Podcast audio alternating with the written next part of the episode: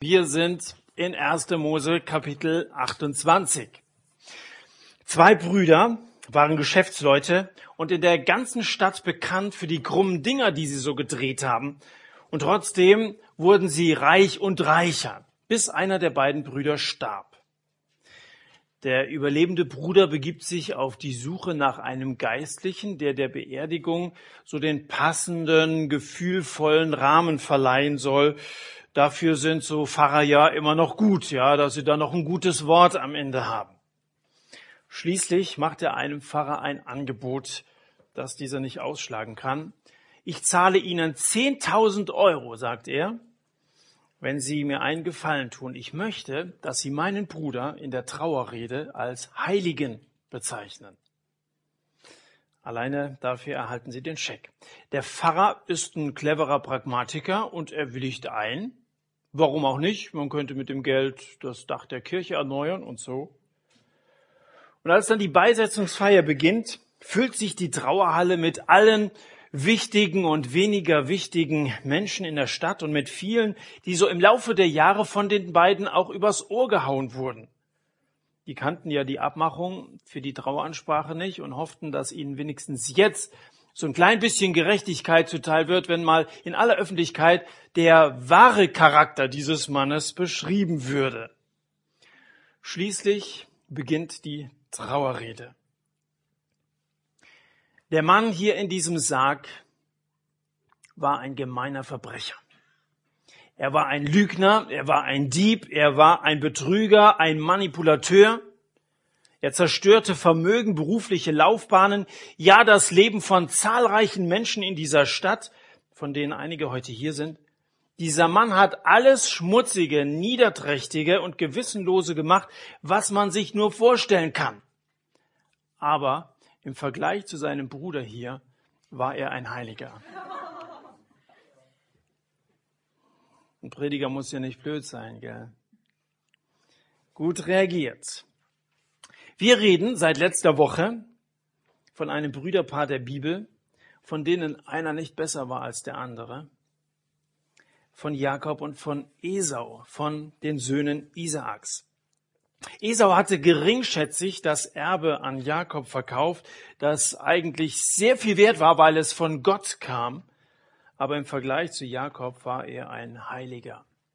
Betrüger, stand nicht nur über dem Leben von Jakob, sondern es stand auch in seinem Personalausweis, denn der Name Jakob bedeutet auf Deutsch der Hinterlistige oder der, der krumme Dinger macht.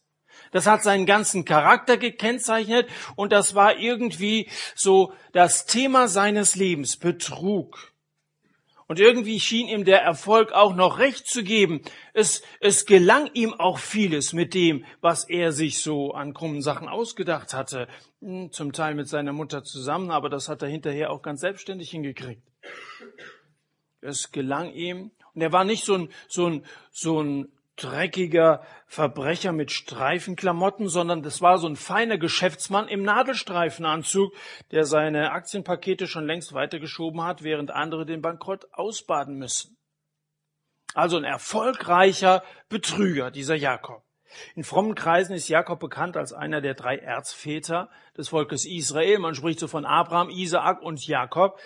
Aber in seiner Jugend war er ein Erzschurke, ein Erz Verbrecher, ein Erbschleicher, gerissener, skrupelloser Bursche von der übelsten Sorte.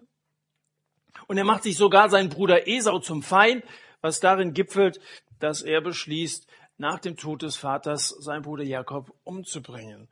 Das war so der Ausgangspunkt von dem, was uns Matthias vergangene Woche über Esau und Jakob, dieses Brüderpaar, gesagt hat. Jetzt wollen wir den Fokus so ein bisschen auf diesen Jakob richten und ich frage mich, kann so jemand oder generell kann ein Sünder Segen von Gott erwarten? Das wird das Thema heute Abend sein. Kann ein Sünder, kann jemand wie Jakob Segen von Gott erwarten?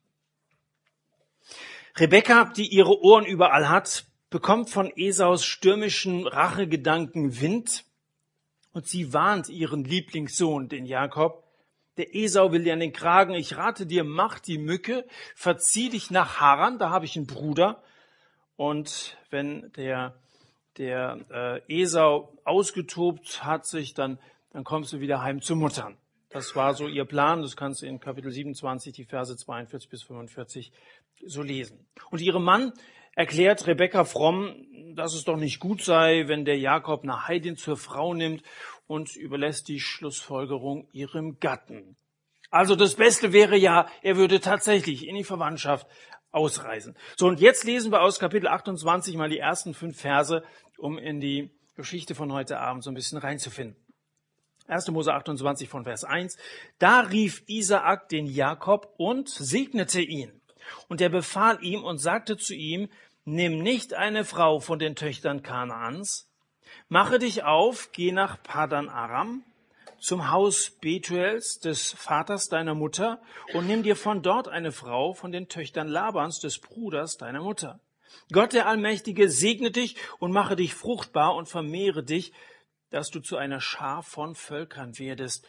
Und er gebe dir den Segen Abrahams, dir und deiner Nachkommenschaft mit dir, damit du das Land deiner Fremdlingschaft, das Gott dem Abraham gegeben hat, in Besitz nehmest. So entließ Isaak den Jakob, und er ging nach Padan Aram zu Laban, dem Sohn des Aramäers Betuel, dem Bruder Rebekkas, der Mutter Jakobs und Esaus. Da rief Isaak den Jakob und segnete ihn.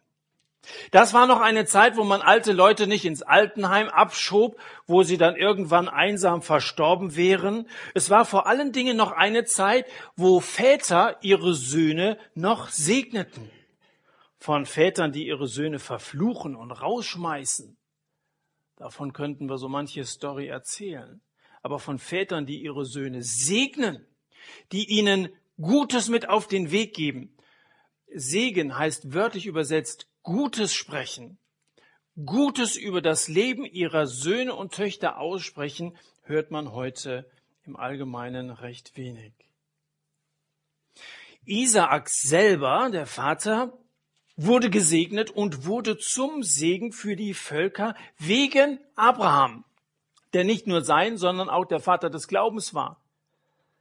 In Kapitel 26 von Vers 3 an heißt es, ich werde mit dir sein und dich segnen. Das war ein Zuspruch Isaak gegenüber. Ich werde mit dir sein, sagt Gott, und ich werde dich segnen und ich werde deine Nachkommenschaft zahlreich machen wie die Sterne des Himmels, dafür, dass Abraham meiner Stimme gehorcht und meine Vorschriften gehalten hat. Isaac, aufgrund des Gehorsams deines Vaters werde ich dich segnen. Von Abraham erfahren wir eine ganze Menge in der Bibel. Seine Geschichte ist relativ ausführlich erzählt. Von Isaak wissen wir nicht so viel. Es wird sehr knapp gehalten. Von Jakob erfahren wir wieder eine ganze Menge. Seine Geschichte wieder ziemlich ausführlich. Abraham war Gott gehorsam. So heißt es hier in Kapitel 26. Isaak bekommt gesagt, weil Abraham gehorsam war, deswegen werde ich dich segnen. Abraham war gehorsam, Isaak wohl auch, aber wie gesagt, wir erfahren nicht allzu viel. Aber Jakob war es nicht. Das war, wie gesagt, ein Verbrecher. Einer, den wir niemals ausgewählt hätten, irgendwie eine besondere Aufgabe im Reich Gottes zu übernehmen. Jetzt schauen wir, wie die Geschichte weitergeht, und zwar von Vers 10 an. 1. Mose 28 immer noch von Vers 10. Und Jakob zog aus von Beersheba und ging nach Haran. Und er gelangte an eine Stätte und übernachtete dort, denn die Sonne war schon untergegangen. Und er nahm einen von den Steinen der Stätte und legte ihn an sein Kopfende und legte sich nieder an jener Stätte. Und er träumte, und siehe, eine Leiter war auf der Erde gestellt, und ihre Spitze berührte den Himmel, und siehe, Engel Gottes stiegen darauf auf und nieder. Und siehe, der Herr stand über ihr und sprach, ich bin der Herr, der Gott deines Vaters Abrahams und der Gott Isaaks, das Land, auf dem du liegst, dir will ich es geben und deiner Nachkommenschaft. Und deine Nachkommenschaft soll wie der Staub der Erde werden, und du wirst dich ausbreiten nach Westen und nach Osten und nach Norden und nach Süden hin, und dir und deiner Nachkommenschaft soll Segen zuteil werden. In dir sollen gesegnet werden alle Geschlechter der Erde. Und siehe, ich will mit dir sein und ich will dich behüten überall, wohin du gehst und dich in dieses Land zurückbringen, denn ich werde dich nicht verlassen, bis ich getan habe, was ich zu dir geredet habe. Da erwachte Jakob aus seinem Schlaf und sagte, Fürwahr, der Herr ist an dieser Stätte und ich habe es nicht erkannt. Und er fürchtete sich und sagte, wie furchtbar ist diese Stätte. Dies ist nichts anderes als das Haus Gottes und dies ist die Pforte des Himmels. Und Jakob stand früh am Morgen auf und nahm den Stein, den er an sein Kopfende gelegt hatte, und stellte ihn auf als Gedenkstein und goss Öl, über seine Spitze. Und er gab dieser Stätte den Namen Bethel. Im Anfang jedoch war Luz der Name der Stadt, und Jakob legte ein Gelübde ab und sagte, wenn Gott mit mir ist und mich behütet auf diesem Weg, den ich gehe, und mir Brot zu essen und Kleidung anzuziehen gibt, und ich in Frieden zurückkehre zum Haus meines Vaters, dann soll der Herr mein Gott sein. Und dieser Stein, den ich als Gedenkstein aufgestellt habe, soll ein Haus Gottes werden, und alles, was du mir geben wirst, werde ich dir treu verzehnten. Jakob ist auf der Flucht vor dem Fluch, in den sich der erschlichene Segen zu wandeln schien. Er hatte das Erstgeburtsrecht gekauft. Das war Esaus Versagen. Dann hatte er sich den Segen seines Vaters ergaunert durch diesen Betrug, von dem also letzte Woche Matthias erzählt hat. Lest nochmal Kapitel 27. Und jetzt ist Jakob auf der Flucht vor Esau wie eine Sau vor dem Metzger. Er rennt um sein Leben und so wird aus dem Gauner ein Zigeuner einer, der sich in der Welt herumtreibt, heimatlos, arbeitslos und gottlos. Und plötzlich läuft dieser gottlose Kerl Gott direkt in die Arme. Plötzlich begegnet er zum ersten Mal in seinem Leben dem lebendigen Gott, von dem er bis dahin immer nur vom Hörensagen erfahren hat. Er stammte zwar aus einem frommen Elternhaus, wie wahrscheinlich viele von euch, er hat natürlich viel von Gott gehört, aber eine persönliche Begegnung mit Gott hat Jakob bis dahin noch nie gehabt. In Vers 20 des vorherigen Kapitels, 20, äh, also 27, Vers 20, da schob er Gott noch seinem blinden Vater zu. Dein Gott hat mir das Kanickel vor die Flinte geschickt hat er zu Isaak gesagt. Dein Gott hat es mich gelingen lassen. Er selber hatte offensichtlich mit diesem Gott nichts zu tun. Es war dein Gott, Isaak. Er hatte den Glauben Abrahams und Isaaks immer als Schnee von gestern abgetan. Und vielleicht war das auch so. Denn Schnee von gestern ist das Wasser von morgen. In Jakob taut es, und er traut seinen Augen nicht, als er merkt, dass Gott nicht nur so eine fromme Marotte von Leuten ist, die auf beiden Augenkrauen starr haben, sondern dass dieser Gott lebt. Er traut seinen Augen nicht. Es ist ein Traum. Er schläft, aber es ist so greifbar, wie er noch nie geträumt hat. Er hat sich einen Stein als Kissen genommen. Darauf liegt man bescheiden. Um ihn ist Nacht, so wie es in diesem Betrüger Nacht ist. Und auf einmal sieht er im Traum eine Verbindung zwischen Himmel und Erde. Eine direkte Verbindung zwischen Himmel, da wo Gott wohnt und er nimmt Gott selber wahr, und seinem elenden Zustand auf der Erde. Himmel und Erde. Leute, wir leben in parallelen Welten. Wir leben hier auf der Erde und wir denken manchmal, dass das, was wir sehen, alles ist, nur weil wir nicht mehr erfassen können. Wir leben in parallelen Welten. Ähm, Albrecht Dürer hat mal ein Gemälde ähm, entworfen, wo er neben dieser natürlich sichtbaren Welt, in der wir uns bewegen, die übernatürliche Welt, die aus Engeln und Dämonen und all dem, was in diese übernatürliche Welt hineingehört, äh, hineingehört, ähm, hat er so in, in ein Bild zusammengemalt. Und es ist ein beinahe erschreckendes Bild, wenn du mal wahrnimmst, dass es neben dem, was wir sehen, noch ganz andere Dinge gibt, die ständig Einfluss nehmen auf uns, auf unser Handeln, auf unser Denken und vieles andere mehr. Wir leben in parallelen Welten. Eine Welt besteht aus Hügeln, Seen, Scheunen, Politikern und Hirten, die des Nachts ihre Herde bewachen, und die andere besteht aus Engeln, aus Engeln, dem Himmel, aber auch aus den finsteren Mächten und aus dem, was wir Hölle nennen. Und in einer kalten, finsteren Nacht in Haran und vor allen Dingen in einer kalten, finsteren Nacht in den zerfurchten Bergen von Bethlehem überschneiden sich diese beiden Welten. Gott, der kein Vorher und Nachher kennt, weil er ein ewiger Gott ist, tritt in Raum und Zeit hinein. Er zeigt sich dem Jakob hier und zu Weihnachten tritt er in Raum und Zeit hinein. Gott, der keine Grenzen kennt, schlüpft in den wehrlosen Körper eines Säuglings. Gott lässt Jakob hier ahnen, dass diese Grenze zwischen Himmel und Erde einmal geöffnet wird. Er öffnet die Grenze zwischen dem Allmächtigen und dem Ohnmächtigen. Gibt es etwas, das mehr Blöße zeigt als ein schlafender Mensch auf einem Stein, der leicht das Opfer von irgendwelchen wilden Tieren oder Räubern oder so hätte werden können? Grenze ist geöffnet zwischen dem Allmächtigen und dem Ohnmächtigen. Und kannst du dir denken, dass sich heute Abend die Grenze öffnet zwischen Gott und dir? Natürlich ist das denkbar. Natürlich ist Gott ein existierender Gott. Und Gott ist ein liebender Gott und er möchte eingreifen in unser, in unser Leben, in diese Welt hinein. Und er hat es getan und er möchte auch diese Grenze, die vielleicht zu dir noch besteht, überschreiten, damit es zu einer echten Beziehung zu dir kommt und zu einer Beziehung, von der du sehr viel Segen erwarten kannst. Oder sind andere Leitern dir wichtiger? Träumst du vielleicht von einer Karriereleiter? Einige Top-Manager verbringen gemeinsam ein Fortbildungswochenende und haben sich dazu einen Unternehmensberater eingeladen. Der macht eine Übung mit diesen Leuten. Bitte nehmen Sie sich ein Blatt Papier und beantworten Sie die Frage, was ist mein Lebensziel? Das ist die Aufgabe.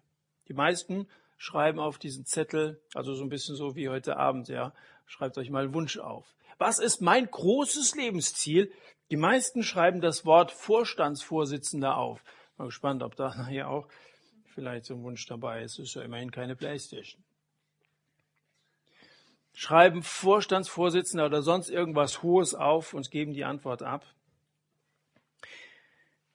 Der Berater sagt anschließend zu den Managern, liebe Herren, ich kenne Menschen, die dieses Ziel erreicht haben. Die sind auf der Leiter des Erfolgs bis ganz nach oben gestiegen. Einige von denen sind meine Freunde und alle erzählen das Gleiche. Auf der letzten Sprosse auf der Leiter des Erfolgs hängt ein Schild. Auf diesem Schild ist etwas geschrieben. Was da steht, kann man von unten nicht lesen. Gespannt fragen die Manager, ja, was steht denn auf dem Schild?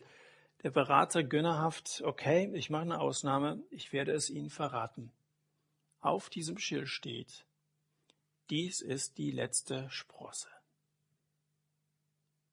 Da bist du da oben hingekommen und dann denkst du, es geht immer noch ein bisschen weiter und das Gefühl war so gut, so von Sprosse zu Sprosse weiterzukommen, aber irgendwann bist du ganz oben, das ist die letzte Sprosse. Und da oben wird die Luft ziemlich dünn. Und da oben bist du auf einmal ziemlich einsam geworden, weil bis dass du da hingekommen bist, hast du manche andere aus dem Weg gekickt. So einer ist der Jakob gewesen, der ist ziemlich einsam geworden, so wie er da liegt auf seinem Stein. Wenn man sich die weitere Geschichte von Jakob anschaut, dann findet sich da so ein richtig geschäftstüchtiges Taktieren, wie das bei solchen Managern heutzutage und auch zu allen Zeiten gewesen ist.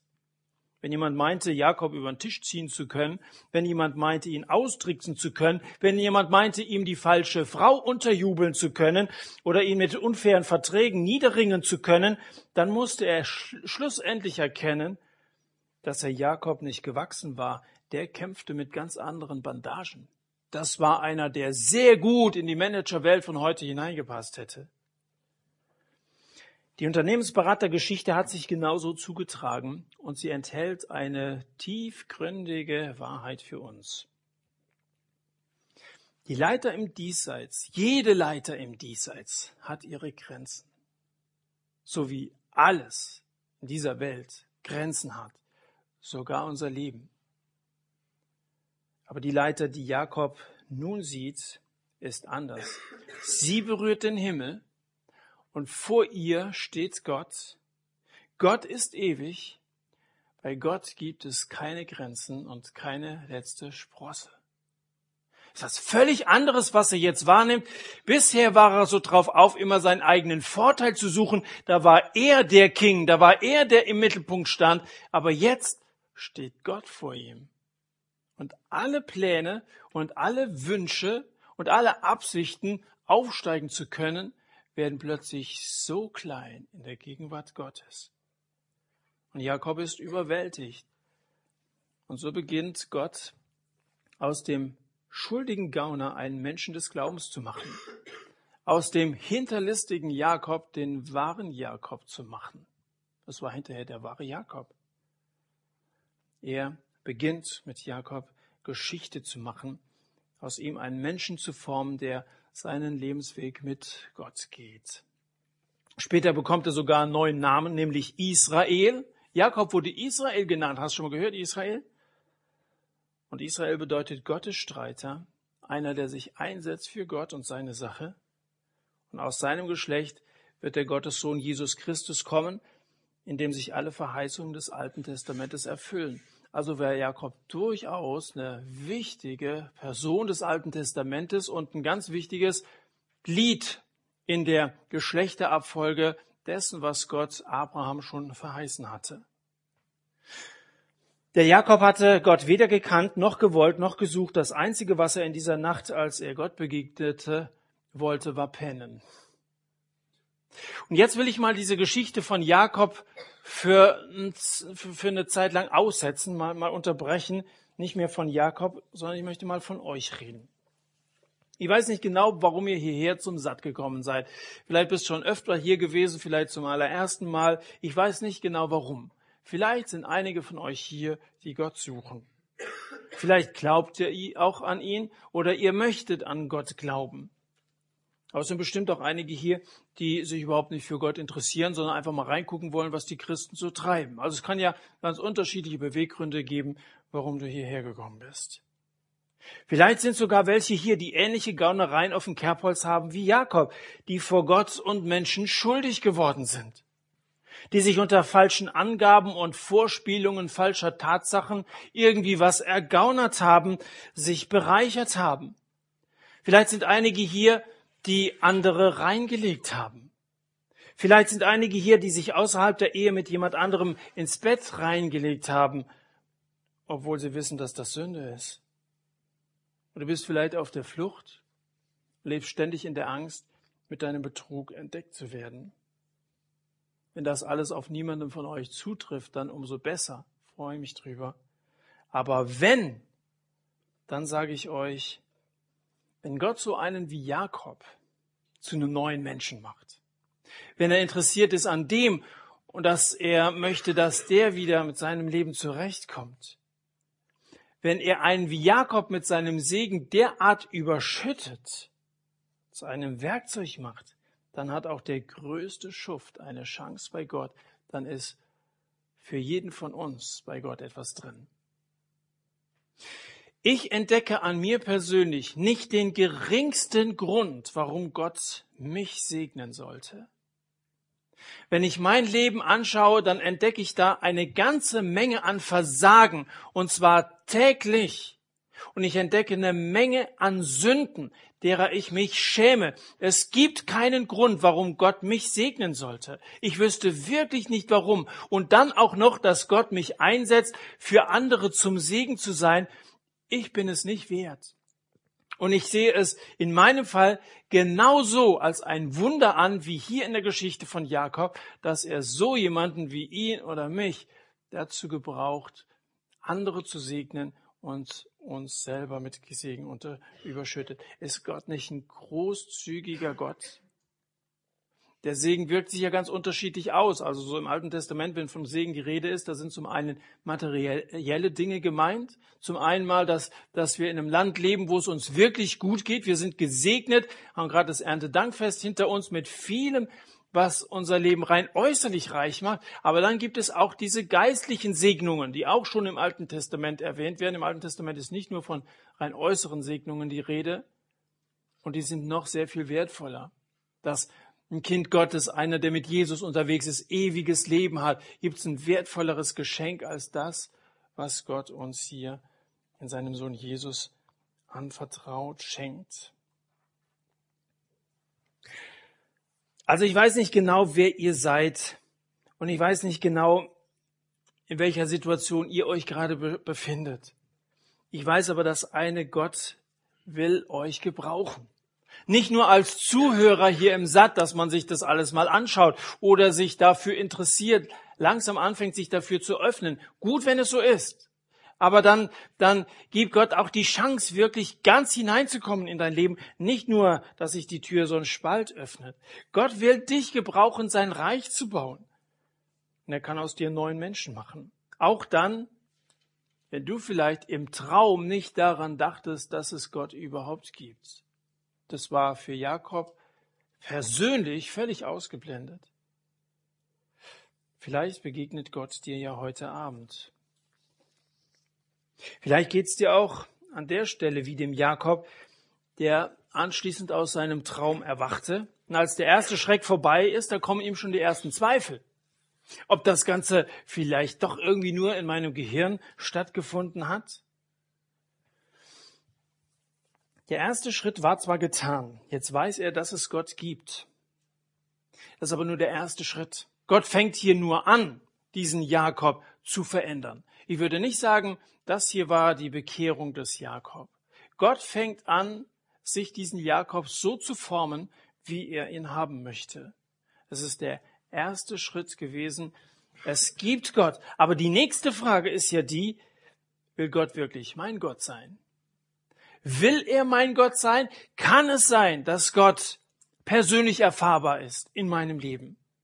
Auf die Aussage, ich glaube an Gott im Sinne von, ich gehe davon aus, dass er existiert, brauchst du dir nichts einzubilden. Das glauben selbst die Dämonen. In Jakobus Kapitel 2, Vers 19 heißt, selbst die Dämonen glauben und zittern. Also brauchst du dir nichts darauf einzubilden, wenn du sagst, ich glaube an Gott im Sinne von, ich gehe davon aus, er existiert. Die Frage ist, ob Gott dein Gott ist. Und so weit sind wir mit Jakob noch nicht. Da Jakob nach wie vor ein schlauer Fuchs ist, sagt er sich, ich will die Sache lieber erst einmal nachprüfen. Ich werde es mal mit diesem Gott versuchen und dann werde ich ja sehen, was aus der ganzen Sache herauskommt, was draus wird. Dann schlägt der Gott ein Geschäft vor. Er legt nämlich ein Gelübde ab, einen Tauschhandel mit Gott und sagt, Verse 20, 21, wenn Gott mit mir ist und mich behütet auf diesem Weg, den ich gehe, und mir Brot zu essen und Kleidung anzuziehen gibt und ich in Frieden zurückkehre zum Hause meines Vaters, wenn das Wunder passieren sollte, dass ich mich wirklich zu Hause nochmal blicken lassen sollte oder, oder, oder kann, dann soll der Herr mein Gott sein. Ein Gelübde, das ist immer so ein Tauschhandel. Ich biete dir an, dass du Herr in meinem Leben sein kannst, wenn du mir das und das und das erfüllst. Gott hat weder im Alten noch im Neuen Testament irgendwann erwartet, dass Menschen ein Gelübde ablegen. Aber wenn jemand ein Gelübde abgelegt hat, dann erwartete Gott unter allen Umständen, dass er es auch einhält. Aber grundsätzlich muss man ja mal fragen an der Stelle, darf man mit Gott einen Kuhhandel machen, so wie Jakob das hier treibt? Einfach mal ausprobieren, ob seine Versprechungen eintreffen. Darf man, darf man so zögerlich anfangen, mit Gott zu reden, wie Jakob das macht? Oder ist das kein Glauben, den er hier beweist oder an den Tag legt? Darf man Gott ausprobieren? Ja, warum eigentlich nicht? Du musst dich nicht unbedingt von Knall auf Fall bekehren.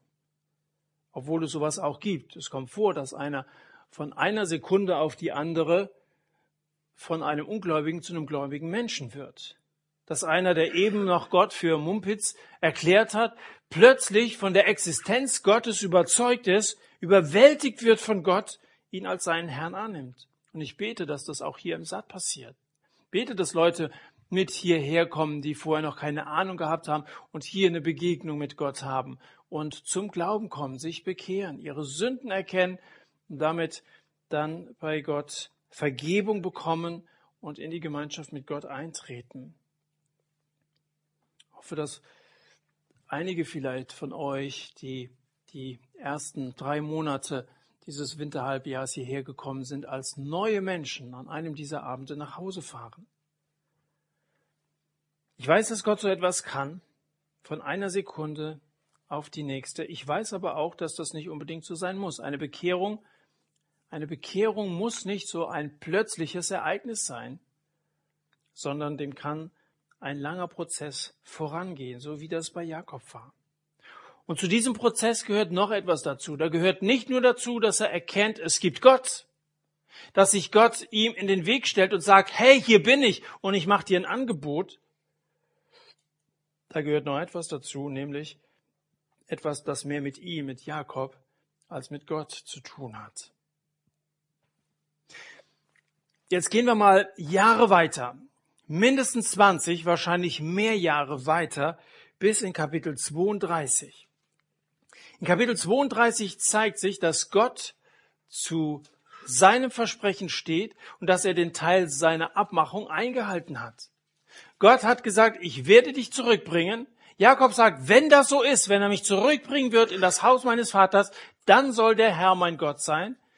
Gott hält den Teil seines Versprechens und Jakob kehrt viele Jahre später wieder zurück nach Hause. Das heißt aber auch, dass er Esau begegnen wird ob sein Hass ihm gegenüber, sein Zorn mittlerweile verraucht ist? Das ist so die Frage. Hat nicht vorher mal anrufen können, wie ist die Stimmung zu Hause oder so. Jetzt muss das drauf ankommen lassen. Und Jakob fürchtet um sein Leben und er tut das Einzige, was ihm übrig bleibt. Er geht vor Gott in die Knie. Und die Bibel berichtet hier in Kapitel 32, Vers 27, dass Jakob die ganze Nacht mit Gott gerungen hat und gerufen hat, ich lasse dich nicht los, es sei denn, du hast mich gesegnet. So betet Jakob. Das ist der Schrei eines verzweifelten Mannes, der nicht weiß, welches dubiose Schicksal ihn am nächsten Tag erwarten wird. Und Gott antwortet ihm mit einer außergewöhnlichen Frage. Gott fragt aufgrund dieses Gebetes, wie heißt du? Das ist eine unglaubliche Frage für ein allwesendes Wissen, oder? Wesen, oder? Warum fragt Gott Jakob nach seinem Namen? Man bedenke nur, welche Rüge er ihm hier erteilen könnte. Hätte ihn mal richtig fertig machen können, denn da sind in Haran auch eine ganze Menge krummer Dinger gelaufen. Stattdessen fragte Jakob nur nach seinem Namen. Gottes Absicht mit dieser Frage enthält eine Lektion, eine Lektion für uns alle, die zu tiefgreifend ist, um sie zu ignorieren. Deswegen greife ich jetzt schon mal vor auf Kapitel 32. Im nächsten Jahr machen wir ja weiter in 1. Mose. Da wollen wir ansetzen mit der Geschichte von Josef. Das wollen wir mal ganz intensiv machen. Heute ist der letzte Abend, der sich mit Jakob beschäftigt. Deswegen greife ich ein bisschen nach vorne. Durch seine Bitte um Gottes Segen wird Jakob durch Gottes Frage gezwungen, erneut die Zeit zu durchleben, als er zum letzten Mal um einen Segen gebeten hatte, nämlich den, den er seinem Bruder abnahm. Es gab eine Zeit, da hat er schon mal um einen Segen gebeten. Erinnert ihr euch? Als Jakob das letzte Mal nach seinem Namen gefragt wurde, war die Frage von seinem irdischen Vater gekommen. Wie heißt du? hatte Isaak gefragt. Und Jakob hatte damals gelogen. Er konnte fließend lügen. Er hat gesagt, ich heiße Esau und hatte somit den Segen gestohlen. Jetzt befindet er sich nach vielen verschwendeten Jahren, in denen er immer ängstlich auf der Hut sein musste, erwischt zu werden, vor einem allwissenden, alles sehenden himmlischen Vater und verlangt wieder einen Segen. Eine eigentlich ganz ähnliche Situation. Und Jakob versteht voll und ganz den Grund und die Anklage hinter Gottes Frage und er antwortet, ich heiße Jakob. Andere Antwort, Ganz andere Situation. Sein himmlischer Vater ist nicht blind. Gott sieht alles, Gott weiß alles. Wohl wahr, sagt Gott, und du weißt auch, was dein Name bedeutet. Du bist ein doppelzüngiger Mensch, der jeden betrügt, der ihm begegnet. Aber von jetzt an sollst du Israel heißen, Gottes Kämpfer sein. Ich möchte, Jakob, dass du deine Energie dein Potenzial für mich einsetzt. dass du meine Sache zu deiner Sache machst. Ich möchte, dass du mit all deinen Fähigkeiten und der hatte Fähigkeiten und du, egal wer du bist, du hast Fähigkeiten. Ich möchte dich mit einbeziehen in meine Sache. Du sollst sinnvolle Dinge treiben und nicht das, was dir alleine dient. Deswegen habe ich mich dir vorgestellt sondern das sind genau diese beiden Dinge, die wir als Menschen kapieren müssen. Erstens erkennen, wer Gott ist. Gott hat sich ihm da in Haran oder in Bethel, so wie Jakob diese Städte nannte, gezeigt als der, der er ist, als ein fürsorglicher Gott. Ich bin mit dir und ich werde dich behüten. Und jetzt, nach Jahren, nach 20 Jahren mindestens, zeigt Gott ihm, wer er, wer Jakob ist. Du musst erstens erkennen, wer Gott ist, zweitens erkennen, wer du bist und drittens bekennen, was an Sünde in deinem Leben gelaufen ist. Und wenn du verstanden hast, wer Gott ist, dass er dich liebt, so sehr liebt, dass er seinen Sohn Jesus in diese Welt geschickt hat, unter erbärmlichen Umständen zu Weihnachten, und erkannt hast, dass Gott ein erbarmungsvoller Gott ist, dass es eine Verbindung zwischen Himmel und Erde gibt, wenn du dich selbst erkannt hast als ein Sünder, der verloren ist, wenn du deine Sünde bekennst und einsiehst, ich heiße wie auch immer, Gott, hier stehe ich. Es gibt Schuld in meinem Leben und ich habe gelogen und ich habe betrogen und es ist das und das und das gelaufen. Vergib mir und mach einen neuen Menschen aus mir. Dann wird Gott einen neuen Menschen aus dir machen. Und du wirst dich selber nicht mehr wiedererkennen. Falls du dir nachher wenn du Richtung McDonalds fährst, ähnlich vorkommst wie, wie Jakob nach dem Traum, der wach wurde. Und falls du denkst, ach, dieses ganze Gerede von Gott, das ist nur Träumerei, nichts weiter als Gefühl und Atmosphäre und Manipulation. Kann ja sein, sobald man draußen ist, kommen wieder so alle möglichen zweifelnden Gedanken mit dazu, zu dem, was du hier gehört hast, was Gott dir gesagt hat. Dann gib wenigstens zu, Schön wäre es. Schön wäre es, wenn wir einen hätten, der mit uns durch dick und dünn geht, der uns zusagt, zusagt, ich will mit dir sein. Schön wäre es, wenn man jemanden hätte, der einen behütet und das nicht nur bei glatten Straßen draußen, sondern behütet auch vor allem möglichen anderen Unheil, behütet auch vor Sünde, die ständig an deine Tür klopft und dich zu Fall bringen will, der dir an jedem Tag deines Lebens hilft. Schön wäre es. Und ich sage dir, es ist schön. Ich bezeuge dir, es ist schön. Es ist das Beste, was dir in deinem Leben passieren kann. Auf sich selbst gestellt zu sein, heißt in höchster Gefahr zu leben. Aber an Gottes Seite heißt gesegnet und behütet zu sein. Wie schön das Leben mit Gott ist, das kannst du genauso erfahren wie Millionen anderer Menschen. Du musst es nur einmal ausprobieren mit aller Nüchternheit, die zu so einem Experiment dazugehört, mach's doch mal so wie Jakob. Der hat gesagt, ich probiere es einfach mal aus. Wenn dem so ist und wenn es sich erfüllt, was ich von Gott zugesagt bekommen habe, wenn die Verheißungen in seinem Wort wirklich Wahrheit sind und auf mich zu beziehen, dann soll der Herr mein Gott sein. Was ist das für ein schönes Gelübde eigentlich, was er da ablegt? Er soll mein Gott sein. Das heißt, er soll das Sagen in meinem Leben haben. Er ist die Nummer eins und ich mache alles, was in meinem Leben abläuft, abhängig von ihm. Er soll mein Gott sein. Es ist ein Tag, wo du ein solches Versprechen, so ein Gebet mal aussprechen solltest, über deine Lippen bringen solltest. Er soll mein Gott sein. Er soll das Sagen haben. Er ist die Nummer eins. Ich möchte, dass er über meinem Leben steht. Bete doch mal so und nimm Gott beim Wort. Nagel ihn auf seine Versprechen fest. Stell ihn auf die Probe. Denn das bietet Gott uns an. In Malachi 3, Vers 10 heißt es, prüft mich doch darin, spricht der Herr, der Herr der Heerscharen, ob ich euch nicht die Fenster des Himmels öffnen und euch Segen ausgießen werde bis zum Übermaß. Prüft mich doch darin. Gott stellt sich zur Verfügung und er hat keine Angst vor solchen, die ihm Prüfungsfragen stellen. Einer, der nicht richtig gelernt hat, der muss vor Prüfungsarmen ein bisschen Angst haben, aber Gott nicht. Gott hat keine Angst, wenn wir ihn prüfen.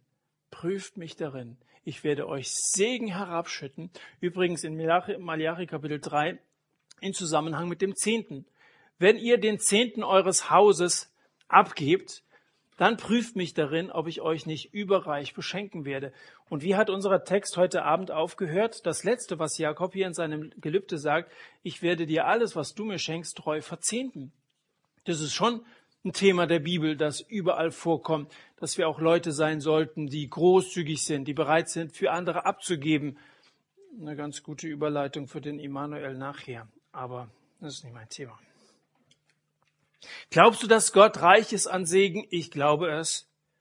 Und er will auch dich überschütten. Probier es aus. Probier es aus, ob du mit Gott glücklicher bist oder in deiner Selbstverwirklichung in der du meinst, deine eigenen Vorteile rausholen zu können und zu müssen. Ich garantiere dir, Gott lügt nicht. Und wenn er dir heute sagt, ich bin mit dir, dann ist er mit dir.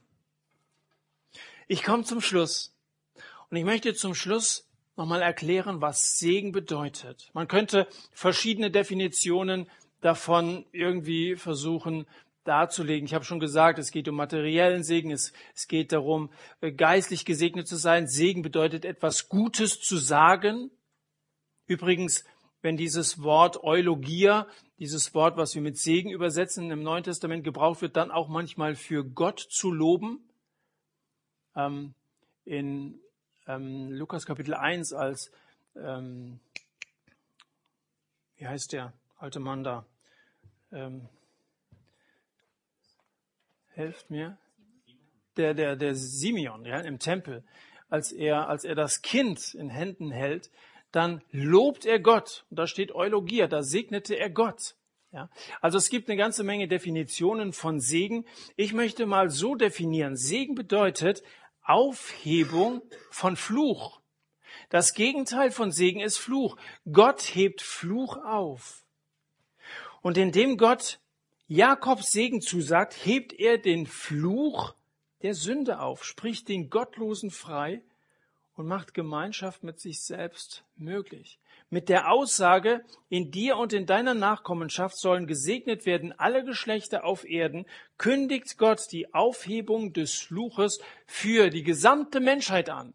Alle Geschlechter der Erde sollen gesegnet werden in dir. Die Aufhebung des Fluches für die gesamte Menschheit. Und in Christus ist diese Verheißung in Erfüllung gegangen.